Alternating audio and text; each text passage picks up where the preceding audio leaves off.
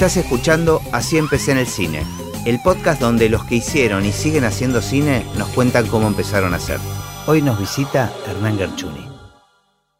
En general eh, hacemos siempre una primera este, pregunta inicial que es si recordás en qué momento tuviste el primer registro de la existencia del cine.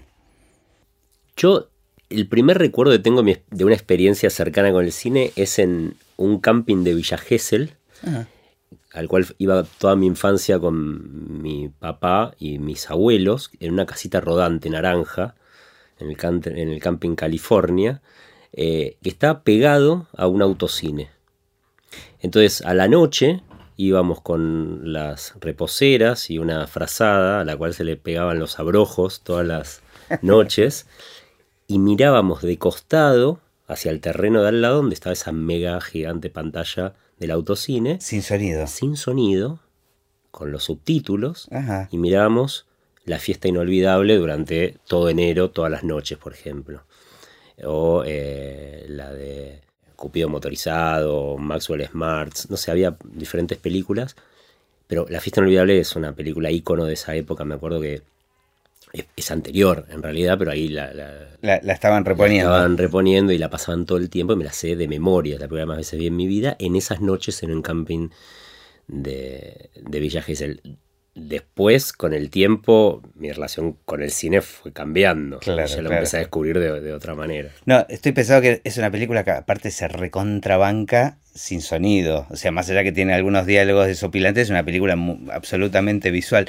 Me pasó algo con esa película que, mm, nada, también, este, más o menos somos de, una generación parecida y yo tenía el recuerdo de descostillarme de risa. Em, y la volví a ver hace poco con mis hijos y sigue siendo una gran película, pero el tema es el ritmo. No sé si vos la, volviste a ver últimamente, me pasa con... Entonces ya hay ciertas películas que decidí quedarme con el recuerdo porque es como... Sí. Sí, no me pasó con esa, pero sí con otras que yo amaba y tenía ganas de empezar a mostrárselas a mis hijos.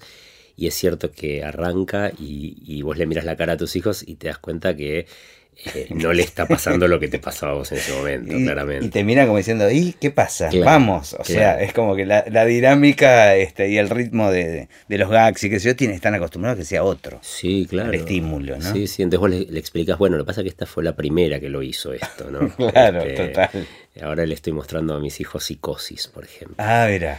Y claro, eh, primero se los vendí eh, de por qué psicosis es importante, la escena de la ducha y por qué eh, cambió la manera de, narrar porque matan a la protagonista en el primer tercio de la película, un montón de cosas que yo los Después la ven y claro, ven una película en blanco y negro, con un ritmo lento. Con todo lo que son clichés ahora, porque Bueno, ¿y cómo, ¿y cómo fue después tu, acercamiento al cine? O sea, tuvo que ver con ese, con ese camping y con una repetición de, ver las mismas películas varias veces. Totalmente. Y, yo ahora pienso, ¿no? La, la diferencia en la actualidad de la cantidad de de, estímulos y de contenidos y esta superpoblación de, de oferta, ¿no? Esto del, de, la economía de la atención que le llamamos ahora, lo, lo, difícil que es quedarnos en algo. Y yo miraba durante varios veranos la misma película todas las noches.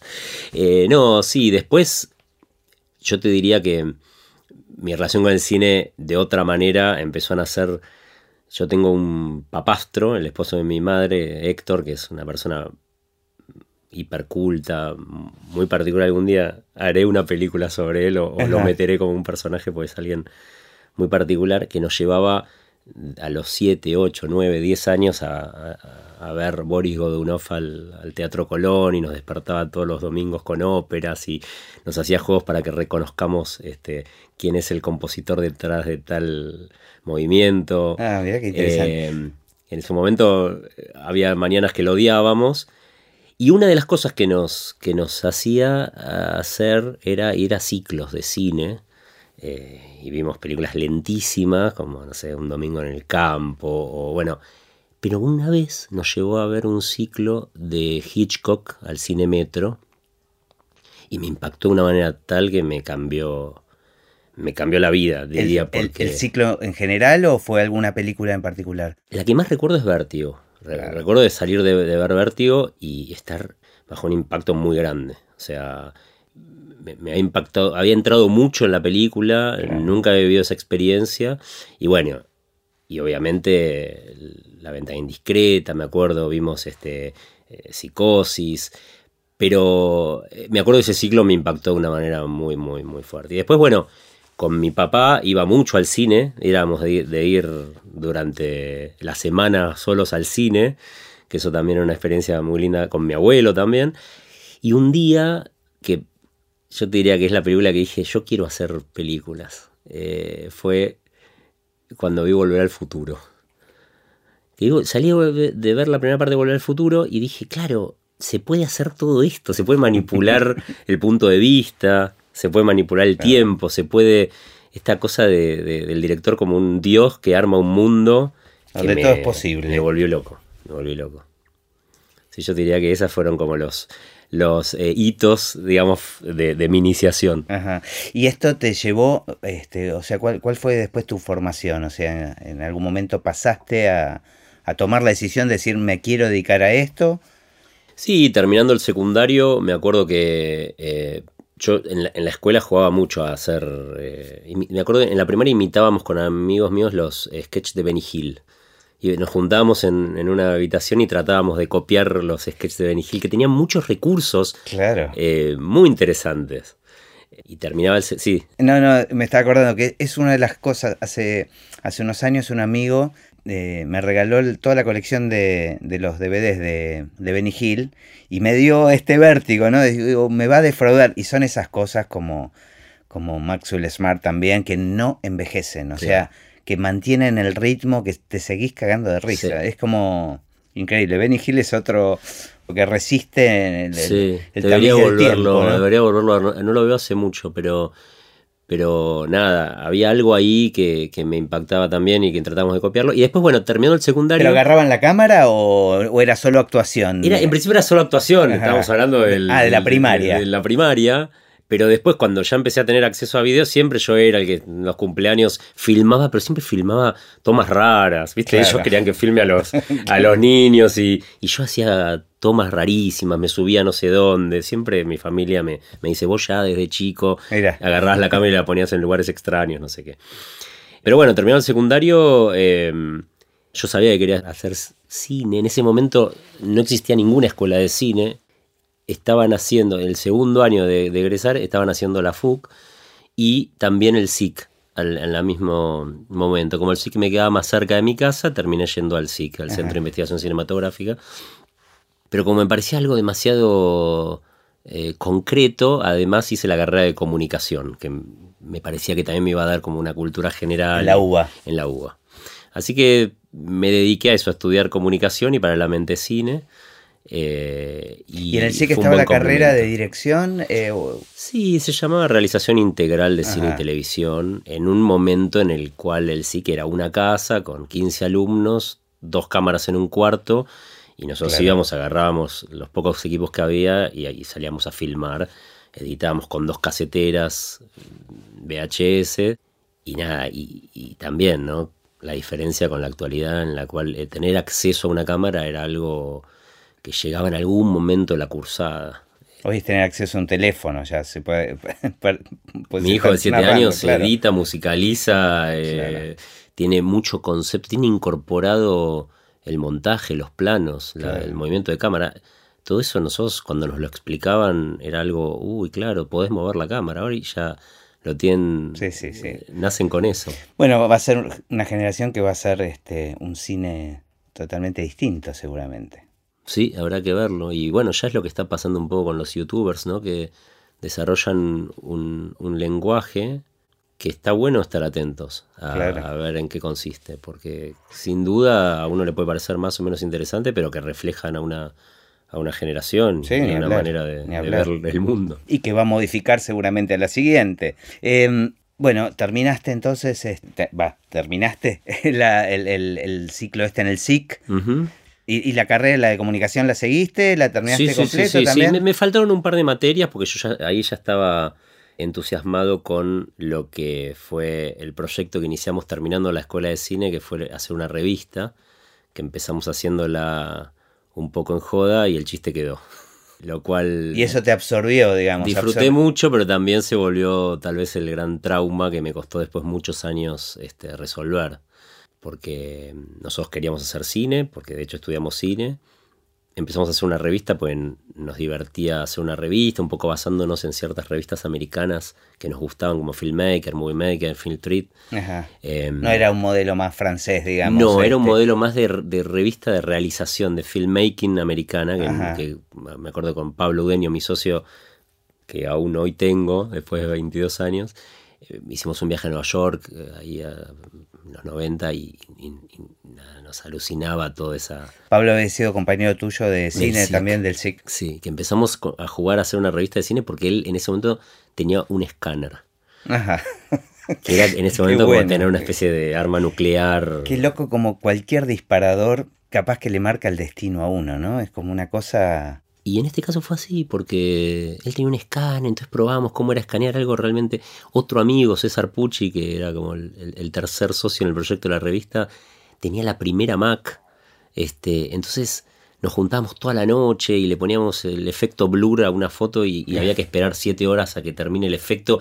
Y terminaba el efecto y los tres lo mirábamos cómo era que había quedado. Claro. Tardamos siete meses en sacar el número uno caminábamos la calle Corrientes buscando entre todos los negocios que nos apoyen con publicidad.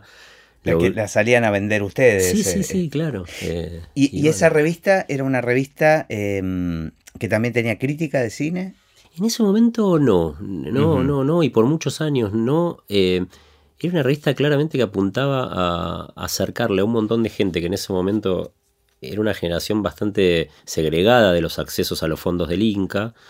Eh, porque vos pensás que la ley de cine todavía ni siquiera. Eh, la ley, esto, esta revista nació en noviembre, en septiembre del 95. Mm. En ese momento se está empezando a, hacer el, cultivo para lo que fue la ley de cine del 95, que empezó a funcionar un poquito después. Claro, que fue la época de Antín.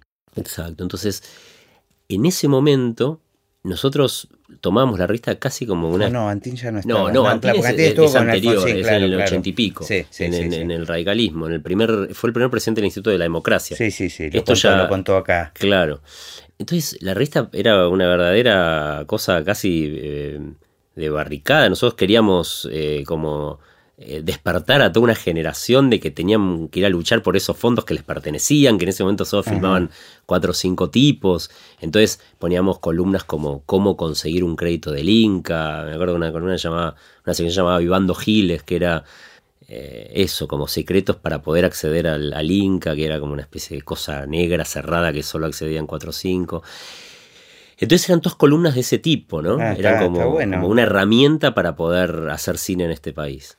Eh, ¿Existe ahora algo equivalente a eso? Digo, la revista sigue, entiendo que sí, pero digo, que presente estos manuales del cómo hacer.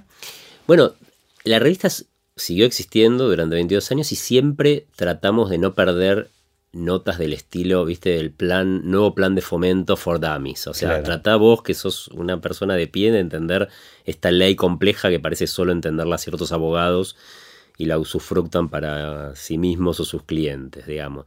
Siempre esas columnas y esos artículos los encontrás en Haciendo Cine. Es cierto que nosotros durante muchos años nos pudimos dedicar a la revista, a partir de un momento logramos romper con ese trauma de estar haciendo una revista llamada Haciendo Cine, pero nunca poder hacer películas, y logramos ponernos a hacer películas. Eso pero tardaron bastante. Tardamos mucho. A mí el, el, Crítico, que es mi primera película, me llevó creo que siete años poder filmarla desde que la escribí. Em, parte un poco por este trauma. Claro. Eh, Antes de llegar a, esa, a primera película, em, porque digo, me parece que los dos temas están relacionados. O sea, no es casualidad que tu primera película sea el crítico, cuando vos venías, digamos, de un lugar. Eh, por eso quiero entender un poco en, qué momento empezó a aparecer como la crítica, ¿no?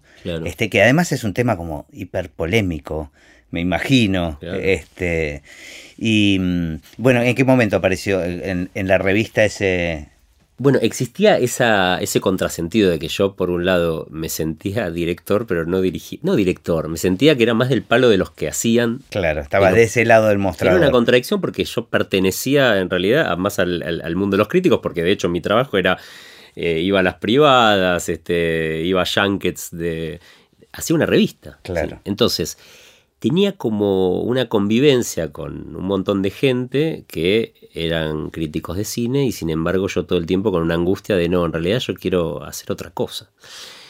Cuando me pongo a escribir la idea de mi primer guion, lo que me pasaba era que me sentía totalmente juzgado todo el tiempo. Tenía una autocensura muy grande. Eso es lo que me imagino. Porque, digo, ¿vos llegaste a escribir críticas? Sí. Desde, personalmente vos, o sea, más allá de la revista. Sí, escribía porque había que completar las páginas de la revista, había que llenarlas y, a ver, a mí me gusta eh, ver cine, me gusta escribir sobre cine, me gusta leer sobre cine. Pero ser crítico es otra cosa. Claro, es, es como un lugar, este, yo creo que seguramente muy necesario, pero, mm, pero difícil, ¿no? Porque además, además este, tiene una influencia sobre, este, a veces, ¿no? Puede tener una influencia sobre el éxito o el fracaso de una película. Eh, es como delicado, ¿no? Sí, pero en términos eh, personales, más allá de eso, implica una relación con el mundo o con lo que supuestamente te apasiona, que son las películas, bastante particular. encierra cierta violencia, eh, ponerte a juzgar o a determinar si algo tiene validez eh, desde una computadora, ¿no? Sin haber eh, hecho más que eso. Y además hay una gran disparidad de esfuerzos entre quien se pone a hacerlo. Eso es lo más tremendo de todo. Y es muy dispar, es muy dispar. Y por supuesto que encontrás críticos que hacen un trabajo riguroso y de verdadero estudio y de y que se entregan a la obra y tratan de entenderla y, desde, y la analizan desde ese lugar. Pero la verdad que la gran mayoría es gente que escribe desde un lugar más bien fiaca, tratan de juntar críticas como alguien junta figuritas, em, exponen a la película eh, en, a, su propia escala de valores de lo que es válido y lo que no es válido y, y meten la película en esa, en esa escala y te determinan si, si, si es válido o no es válido. Entonces, Ahí hay algo que es muy desparejo y me hace perderle respeto, interés, claro. Pero haber estado de ese lado del mostrador te implicaba después tener que ser crítico con vos mismo, ¿no? O sea, pararte en ese lugar. Yo me imagino que, que, la decisión de escribir sobre eso me parece una decisión muy inteligente aparte. Y además el lugar que pones al, personaje, ¿no? Y al crítico, bueno, ya vamos a llegar a, la película, pero no sé, a mí, lo que me empezó a pasar es que a partir de que em, empecé a participar este, activamente, digamos, en, la realización de una película y veo lo largo de los procesos y la, cantidad de tiempo y la cantidad de variables que hay para cagarla, ¿no? Y, después digo, más allá de la función de un crítico que escribe públicamente, uno mismo como espectador va, se, sienta en la butaca del cine, está ahí una, hora y media, pues eh, sí, estaba bien, estaba bien, qué sé yo. O sea, es tremendo como eh, uno juzga algo que tiene una cantidad de trabajo. Debe ser difícil, nunca yo realicé una película, pero debe ser muy difícil bancarte una crítica, eh, más allá que que, seguramente uno siempre tiene un montón de cosas que podrían estar mejor o que están mal en una película. Pero... Por supuesto, y, uno forma parte de ese juego y, está, y uno sabe que se está exponiendo y también lo hace para que lo vea gente y parte, creo, de la esencia del arte es que como de, de un arte por lo menos que te represente o de que es personal, es que no sea del gusto de todo el mundo, porque además, si no, no sería interesante también. Ahora, yo creo que, la crítica en general se equivoca en dos, en dos aspectos y, es un poco lo, tal vez el, fundamento de, nuestra revista, ¿no? El, el, punto de vista, digamos. Por un lado, que juzga las películas en términos evolutivos, o sea, eh, una película es mejor porque son más plano secuencia, porque eh, usó más voz en off, porque esta es mejor que esta y le gusta hacer rankings.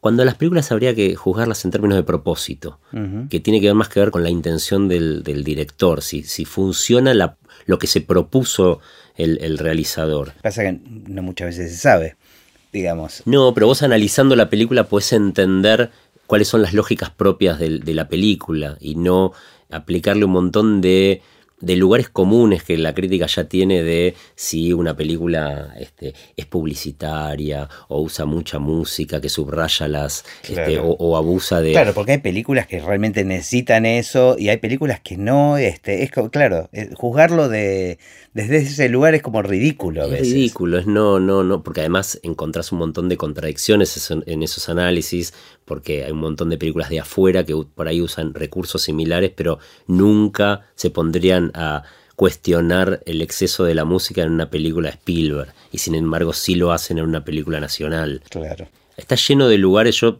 eh, te podría decir de las próximas 10 películas que se estrenan. Ya lo que van a decir. Más o menos teniendo en cuenta el director, la productora detrás y los actores, más o menos 10 críticos si van a... No sé, yo tengo una fantasía naif, pero la crítica no debería solo hablar de las películas que le gustan y no, las que no le gustan, ningunearlas, ¿me entendés? No mencionarlas.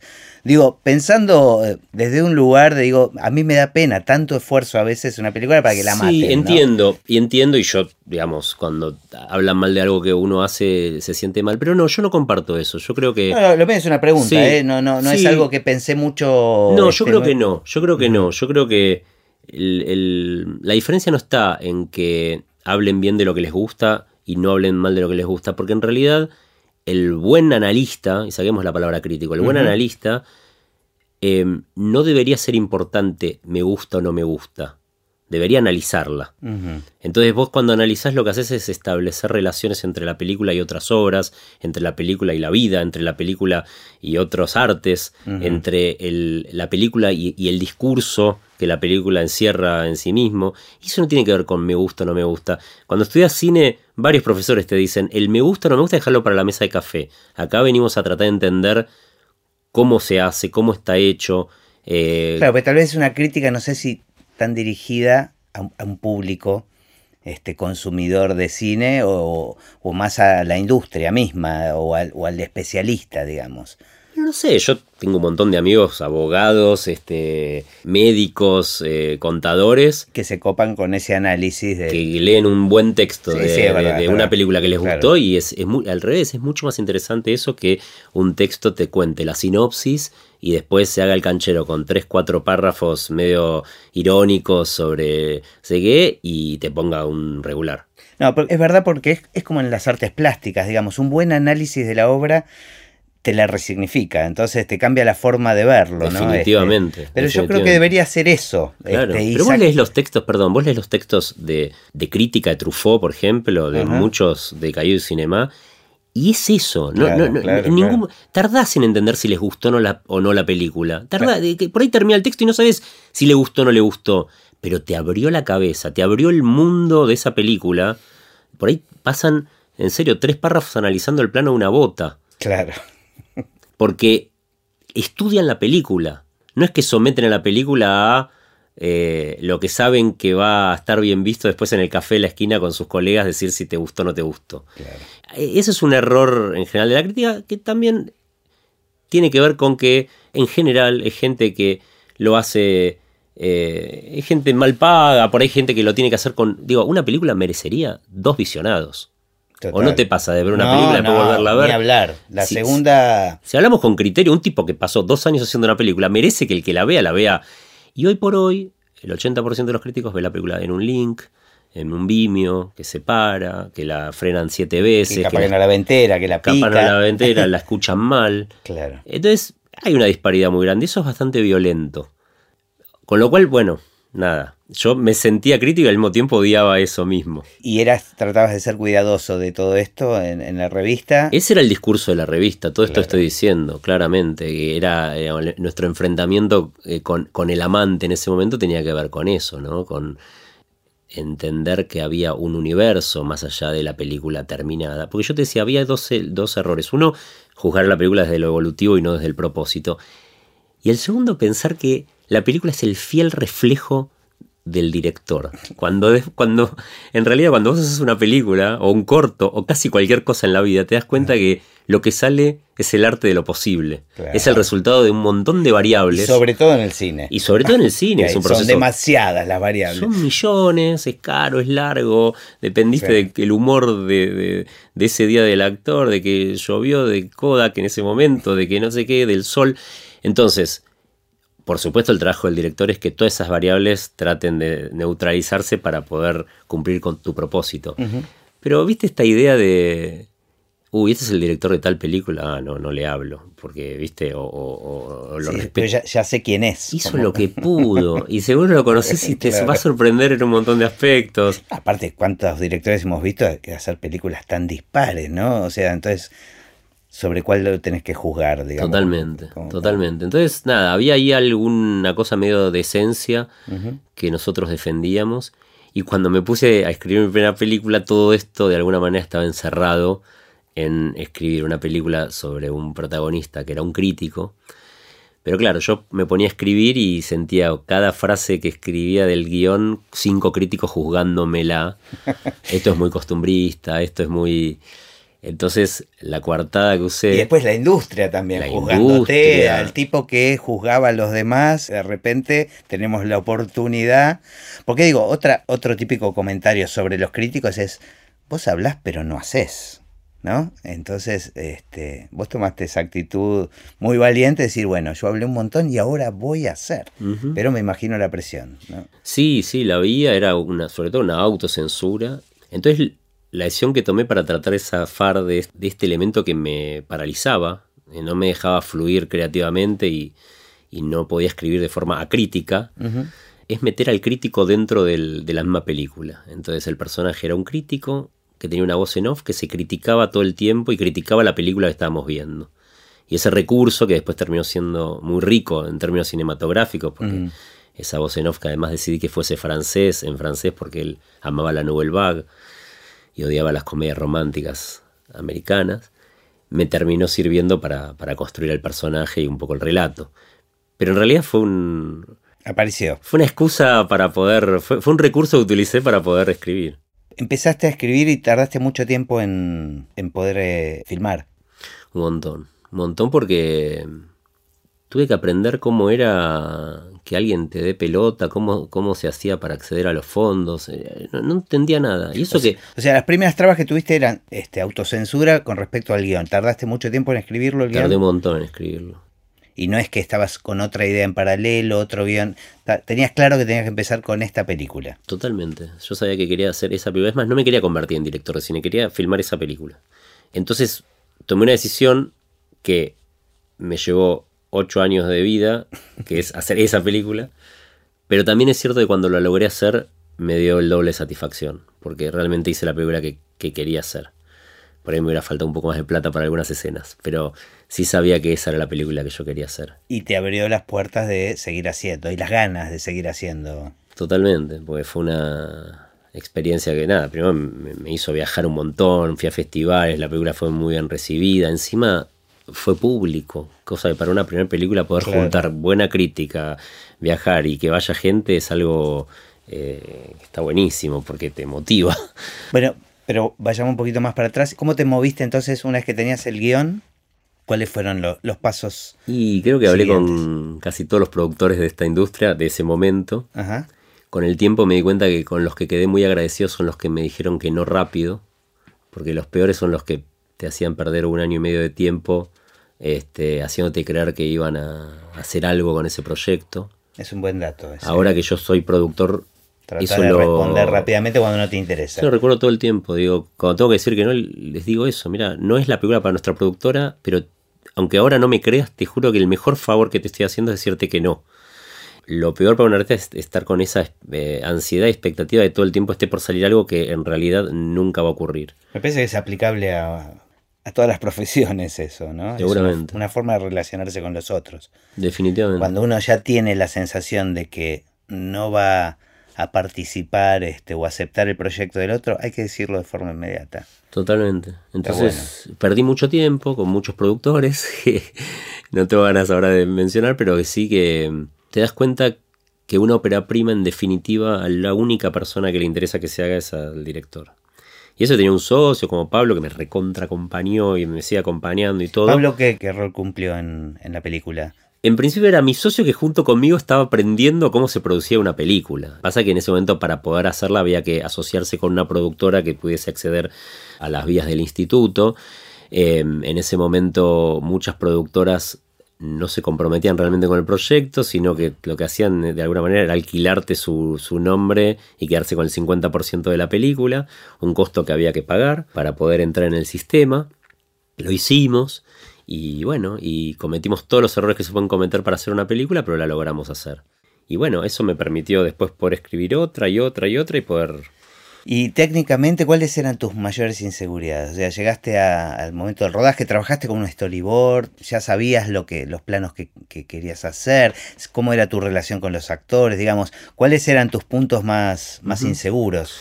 Mira, la ventaja de estar tanto tiempo esperando para filmar es que la película la tenía tan en la cabeza, tan masticada, tan analizada. Eso también a veces le digo a mis alumnos cuando, cuando te agarra ansiedad porque nunca llegas a filmar le decís aprovechen este tiempo que después no vas a tener. Porque cuando está el green light del proyecto, ya tenés un timeline. ¿Cuántas palabras en inglés? Sí, sí, pero después mandan los tiempos. Después mandan los tiempos. Y ya no tenés tiempo más de analizar ni de pensar, ya es ejecutar. Sí, te rodeas de gente que sabe, pero todo es un reloj en cuenta regresiva. Entonces, todo ese tiempo que estás vos en el bar pensando la película es riquísimo. Tenés que tratar de manejar la ansiedad. Pero eso me pasó con mi película, la tenía en la cabeza de manera muy clara entonces cuando me llegó el momento de poder filmar, la verdad que era, era poder, toda esa mochila que fui juntando durante tantos años es explicarle a cada cabeza de área exactamente lo que quería.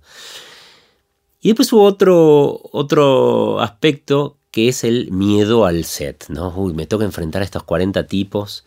Y ahí me ayudó mucho eh, estar casado con Roberta Pesci, que es una vestuarista muy prolífica de este medio, que me quitó todas esas eh, fantasías o esos mitos de, che, tal cosa se puede hacer, se puede decir. ¿Cómo decirlo? ¿Cómo decirlo? Ella me decía, mira, tal tipo que ahora no sé qué, en, su segunda película, en su primera película le pasó todo esto. Claro. me desmitificó y después te das cuenta que un set no es otra cosa que rodearte un montón de gente que sabe mucho más que vos en cada una de sus áreas para ayudarte a hacer lo que vos soñaste, de concretar tu fantasía, tu sueño. Y, que su trabajo es eso, es ayudarte a vos. Y eso es espectacular, digo, no te pasa en ningún otro aspecto de la vida. Tener tantos cómplices para poder concretar algo. Total. Eh, no, me hace caso ni mi perro. y, en general usabas gente con experiencia. Y eso es una decisión que tomamos. De, yo era una ópera prima, pero por otro lado estaba en este medio hace muchos años, entonces conocía quiénes eran medio la gente con la que me gustaría trabajar ya me conocían y armé un, equipo que me aseguraba como una base técnica claro. que era importante. ¿Y quién fue tu aliado? Digamos, ¿Cuál era el apoyo más importante que tenías? Y ahí inicié mi relación a nivel artística, en mi relación con Marcelo Lavidman, ¿no? que es el DF con el cual después trabajé en todas mis películas. Tipo de mucha experiencia, que aparte venía de Pisa Birrafaso, o sea, pero también después hizo mucha publicidad. Entonces tenía como este doble, eh, esta doble cara de entender lo que es un cine independiente, de que había que, remarla, porque esto era una ópera prima, pero por otro lado, asegurándome cierta calidad estética, ¿no? Que yo me quería asegurar que eso iba a existir. Si yo terminaba fallando en todo a nivel puesta de cámara, puesta en escena, todo por lo menos que se viese bien. Claro. Por suerte, bueno, no fue solo eso, pero, pero para mí eso fue importante. ¿Y con los actores, tenías alguna experiencia de dirigir actores? O Había hecho un corto. Y después yo creo que dirigir actores, y esto lo digo ya después de haber hecho tres películas y producido tantas otras, tiene más que ver con, con el sentido común y con tener muy claro lo que querés que con tener grandes técnicas de dirección de actores. Yo creo que eh, si vos sabés realmente lo que estás yendo a buscar, después lo que se trata es de tener el poder de convicción, de seducción, de discurso. Em, ¿Trabajaste con ensayos? Sí, em, tuve la suerte también, y creo que esto es parte fundamental de un casting, es que es que conseguí gente muy inteligente, digamos. Dolores Fonsi y Rafael Spregelburg, que fueron los que me acompañaron en mi primera película, son brillantes, cada uno con su estilo. Gente además que por suerte me quería. Entonces. Y con mucho oficio. Con mucho oficio. Y se produjo algo muy, muy interesante, muy divertido, que es que son los dos casi opuestos. Entonces se generaba... ¿En qué sentido? Y eh, Rafael es un tipo, es un intelectual, racional, calculador, con mucho método, con una gran capacidad de reflexión sobre lo que está haciendo. Un tipo que mientras filmábamos el crítico tenía nueve obras en cartel, eh, habla ocho idiomas. Un tipo rarísimo en ese sentido, pero con un gran sentido del humor. Nos hicimos muy amigos. Y Dolores, todo lo contrario. Dolores es, este, es sensible, medio que está siempre medio como volando. Más intuitiva. Intuitiva. Este, ella llegaba al set y parecía que estaba en cualquiera. Y de pronto se prendía la cámara y, era espectacular lo que te daba. Entonces había ahí un choque de estilos que era muy, muy rico. Y era tan interesante todo lo que hablaban antes y después de que yo decía corte, de que decía acción y que decía corte, todos los diálogos con el sonido, ellos microfoneados, que es un material, es una basura que yo ahora estoy usando para hacer otra película. Ah, mira qué interesante. Porque la sensación con la que me quedaba era que ellos tenía unos diálogos extraordinarios hasta que yo decía acción y ahí empezaba lo menos interesante. que era lo que vos habías escrito. Que era lo que yo había escrito. Pero eras muy estricto con lo que vos, con el texto, digamos, sí, con que se respete tal cual. Sí, sí, sí. sí, porque como te dije, yo venía soñando con esta película hace ocho años. Entonces, cuando los tenía ahí quería que sea esa película, ¿no? ahí quería morir con las botas puestas, digamos. Si, si me iba mal era pero no estabas abierto a que a lo que si sucedía algo. Poco, en el crítico muy poco. Después te cambió en las otras películas. Sí, sí, y, sobre todo Recreo, que es la última, claramente lo que me ponía como desafío era cambiar esa, esa, esa postura que yo venía teniendo de un texto rígido a bueno, con los actores tan geniales que tenía, poder eh, ver qué sucedía ¿no? en el set y en los ensayos. Claro. Ahora, terminaste la peli, postproducción, corte final, ¿qué sensaciones? O sea, eh, tardó mucho en estrenarse una vez que la terminaste. Sí, en realidad la terminamos y al toque, pero a los dos días de haberla terminado, se la primera proyección fue en la función de prensa del Bafisi. Ah, Lo cual se había reunido toda la crítica del país a una función, a ver una película llamada El Crítico, de un crítico. o de un ex crítico era como, bueno, decir, dale, ya que nos exponemos, metámonos en la boca el lobo de una vamos, y que vamos por esta, vamos con todo. Y me acuerdo como si fuese hoy el, momento en el cual a los 10 minutos de película empezó la primera carcajada. Y yo ahí como sentí que eh, dije, bueno, esto está empezando a funcionar. Y después otra, y después otra. Y ahí descubrí este, esta droga. Además había mucho guiño para los críticos, muchísimo, ¿no? Este, muchísimo. Eso, eso también fue como muy inteligente, como ganártelos desde ese lado. Sí, sí, que en realidad estaba jugando con cosas que yo entendía y que cosas que me divertían a, mí. Claro, que a vos te resultaba eh, gracioso. Me reía mucho de mí mismo también, no era una cosa... Eh, era, era era eso, era reírme de un mundo en que yo había pertenecido y que me parecía muy particular. Claro. Este, y ellos, por supuesto, se vieron reflejados y entendiendo que era una película hecha desde el amor por esta, por, por ese mundo también, ¿no? Claro. Y se estrenó comercialmente, se estrenó en el Bafisi. Se estrenó en el Bafisi, todo ese año pude viajar por un montón de festivales y al año siguiente, de una manera casi impensada, la tomó Disney y la distribuyó Disney una ópera prima sobre un crítico que hablaba, de Godard. Claro. O sea, algo que yo nunca hubiera imaginado, pero así sucedió. Fueron 50.000 espectadores, que para ese momento era un montón, y, con una ópera prima. ¿Y había salido con muchas copias? 12. Mm. Muy pocas. Eh, no, son números que hoy no los puedes hacer. Claro. Era, era otro panorama. Ahora no me acuerdo si 12 o 19, pero bueno, Así que nada, fue una experiencia, como te decía antes, completó un poco todos los casilleros. Y además me dio la, energía para poder seguir. Viajaste con la película antes de estrenarla comercialmente al mundo de los festivales, que era un mundo que vos ya conocías, este, porque participabas ya. sí, desde ¿cómo era eso? estar, estar desde otro lugar. Era ocupar el lugar que siempre quería ocupar. Era como, era, no sé, era como viajar al mundial siempre. Desde, yo iba, había ido al Festival de Berlín cinco años consecutivos porque hacíamos una sección de Work in Progress en el mercado de cine de Berlín. Había viajado a un montón de festivales como periodista. Y siempre la sensación era volver a los festivales y sí, estuve en una ciudad hermosa, vi un montón de películas. Pero estoy afuera. Pero siempre me sentía que vacío. Y cuando pude empezar a viajar a festivales con mi película, era eso, como eh, ahora voy al mundial y juego. Claro, eh, claro.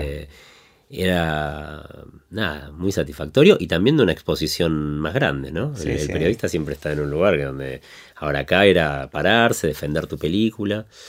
Y tuve mucha suerte porque como periodista y como público eh, tuve la oportunidad de estar en, en funciones de festivales donde el público mataba en los QA a, a, los directores. Claro. Y yo tuve experiencias todo lo contrario, muy positivas. Eh, ¿Hubo algún festival donde tuvo especial buena recepción o que fue alguna experiencia particular para vos? La verdad que muchos, la verdad que muchos. Yo, eh, el primer festival eh, que estuve fue en Londres, en el Raindance de, de, Londres, este, un festival de cine independiente, y les encantó la película. ¿Viste? Cuando el público te empieza a preguntar, empieza a hacer lecturas que vos ni habías imaginado.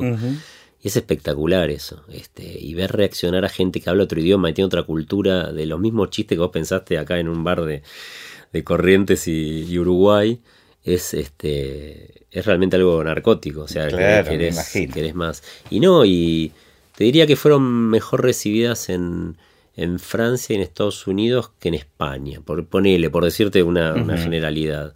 Eh, es un humor muy irónico, es un humor más inglés el de la película, menos, menos español. Pero nunca tuve una mala experiencia. Ni con esa ni con, la siguiente tampoco. Ya, ya mm, una vez que la habías terminado, ¿ya te pusiste a pensar en otros proyectos? ¿Te pusiste a escribir? Llegó medio sin querer el proyecto que siguió porque yo fui a hacer una nota de prensa al programa de Sebastián Weinreich por el Ah, claro, porque no es un guion tuyo. Claro. En realidad después terminamos coescribiendo, pero la, idea original es de Sebastián. Fui al programa de radio de él a, hacer una nota por, por el crítico a él le había encantado el crítico, era fanático del crítico, y cuando terminamos la nota me dijo que tengo un guion que escribí. Eh, le dije, dale, mándamelo, me lo mandó 10 minutos después, lo leí en 40 minutos, este, era, todavía no era como un guion, era era algo, una muy buena idea, le faltaba como trabajo visual, digamos, de estructura también. Y ahí trabajamos como un año juntos en escribir lo que terminó siendo Una Noche de Amor. Pero como que el proyecto siguiente vino un poco... Así, de repente, sí, de repente. Este, que está bueno porque viste que ponerse a escribir de cero por ahí te lleva dos años de trabajo, un año y medio Aparte es una experiencia distinta, ¿no? Sumarte a la mirada de otro, a un cuentito de otro. Totalmente. Además la sentí muy, muy propia porque Sebastián tiene la misma edad que yo, tiene los hijos de la misma edad. Claro. Atravesamos, vivimos a 10 cuadras, atravesamos las mismas problemáticas, nos terminamos también haciendo muy amigos, eh, con lo cual no había escrito yo esa primera idea, pero era claramente un universo que, me pertenecía. ¿Y Recreo también la, escribiste con Jazmín? Sí.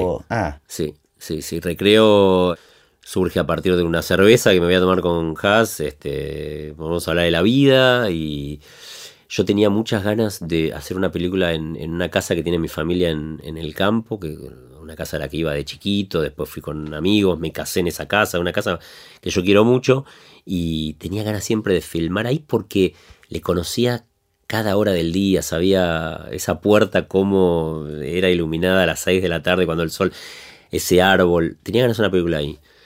Y por otro lado nos pusimos a hablar con Jazmín de la vida, de, lo que hoy es... Eh, la vida en pareja, de, la crianza de los hijos, de, un poco los modelos que heredamos de los, de los padres en relación a la monogamia, la fidelidad, el, éxito. Y bueno, empezó a surgir de una manera muy natural la escritura de un guion de tres parejas que se van un fin de semana al campo y, les empiezan a pasar un montón de cosas. Y, bueno, y en un año ya, el guion. Ya tenías una experiencia de, escribir con alguien más, digamos. este... Sí, sí.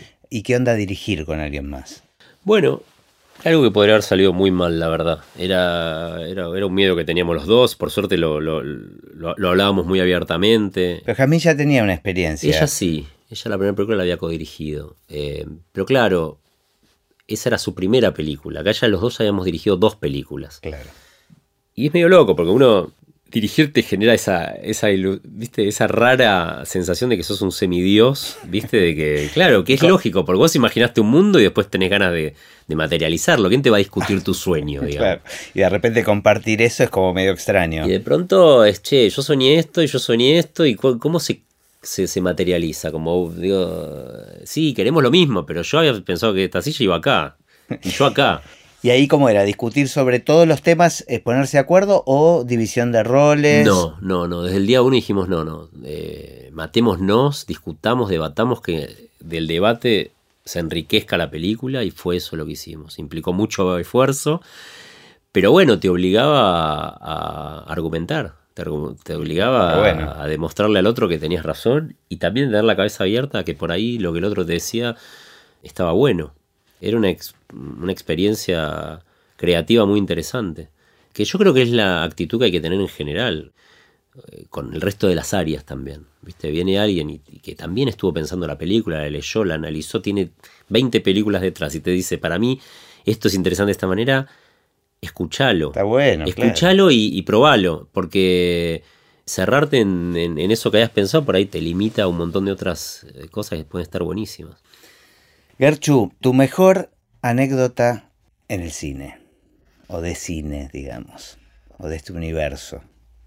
Uy, hay tantas en los rodajes. Este, yo no sé si la mejor, por ahí tendría que haberla preparado esta respuesta. porque son tantas cosas. que tengo que anticiparla esta pregunta, me doy sí, cuenta. Sí, pero bueno, yo creo que no, no, sé si es la mejor, pero sí es una que a mí me marcó mucho, que es que en el crítico nosotros claramente no teníamos un mango. O sea, y, lo que está montado es el material que filmamos. O sea, no teníamos más que Se eso. Usó todo. Claro. y teníamos en la mitad del rodaje una escena que en los papeles era infilmable para nuestros recursos, que era cortar toda una calle, llenarla de autos, que llueva, que Leonardo Esbaraglia en la mitad de ese corte salga de un auto, que era un falso rodaje en el cual el personaje se metía. En los papeles es una película, una escena que costaba fortunas. Y a pesar de eso dijimos, bueno, vamos a hacerla. Entonces empezamos a, bueno, en lugar de los FX trajimos unos bomberos amigos, los autos terminaron siendo de todo el equipo, los extras también. Y caía en la mitad del rodaje, me acuerdo, cayó el primero de mayo era una locura, era una locura y, lo logramos y me acuerdo que eso nos dio una, mística, que dijimos, si pudimos con esto, vamos a poder. Y fue un gran aprendizaje también, ahora que después filmé con más recursos y uno se empieza como a burguesar y, empieza a pensar que si no tenés todo esto no se va a poder hacer. Siempre recuerdo aquella escena en la cual no teníamos absolutamente nada y después vos la ves y decís, sí, eh, la única verdad está en lo que se ve finalmente en la pantalla. Y lo que tenían era las ganas de que esté esa escena. Totalmente, totalmente. Así que yo no sé si es una gran anécdota, pero sí es algo que a mí me, gusta, me, gusta. me marcó en términos este, de energía, ¿no? A la hora de, de encarar un rodaje. Si pudieses viajar en el tiempo y encontrarte con, con ese Hernán que acaba de terminar el SIC y estaba viendo qué hacer, si le pudieses tirar un tip que mm, esta es una actividad que consiste en convivir con el fracaso, que el fracaso hay que incorporarlo a la actividad, que no se te tiene que volver frustración, que uno tiene que crear sabiendo que tiene que volver a intentarlo y a intentarlo y que eso es algo que está bueno incluso para lo creativo, es un arma creativa también. Está buenísimo, me encanta. Eh, en ese momento uno tiende a frustrarse, no tiende a pensar que hacer películas es algo que le suceda a los demás y no a uno. Y con el tiempo y pudiendo haber hecho películas te das cuenta que si uno pudiese incorporar eso a, la actividad como algo propio de, lo que uno se dedica, eh, no te frustras y, y, puedes llegar a, a, cosas muy interesantes. También creo que es aplicable a todo, ¿no? Seguramente. Este, ¿Cómo ves el futuro del cine? Bueno, en principio va a haber que redefinir la palabra cine todo el tiempo, ¿no? Y se está redefiniendo. Ya está, ya está claro, siendo redefinida. Todo el tiempo. Te voy a responder con un lugar común, la verdad. No, no voy a ser muy original. Yo creo que de lo que nunca vamos a, a prescindir es de, escuchar relatos. porque esto es algo más viejo que, el, la humanidad. Historias. Contarnos historia. Eso es un, es un cliché, pero no por eso deja de ser cierto. Y lo que va a cambiar son los formatos, las pantallas, este, las maneras, pero nunca vamos a prescindir del, cuento. Así que yo creo que el futuro del cine, después se puede esa pregunta empezar a analizarla en términos más industriales, más, más estéticos, más de, de, las diferentes formas de consumo, pero es lo menos importante. ¿Te das cuenta después que es lo de menos si lo ves en una gran pantalla o en el celular o en un chip insertado en el cerebro? Lo que realmente te interesa es que te cuenten el cuento. Y que vos entres en esa historia y que, te identifiques. Y, y, es, eso es lo que te eleva de la mediocridad de la vida cotidiana, ¿no? Eh, eh, por eso por eso nos dedicamos a esto, me parece. Bueno, genial.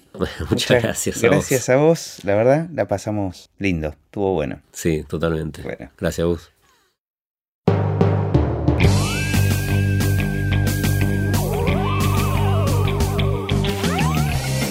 Y así terminó esta conversación de Así empecé en el cine. Espero que lo hayan disfrutado al menos un poco de todo lo que disfruté yo. Recuerden que se pueden suscribir para escuchar todos los episodios que vamos subiendo en asíempecéenelcine.com. Los espero en el próximo. Chao.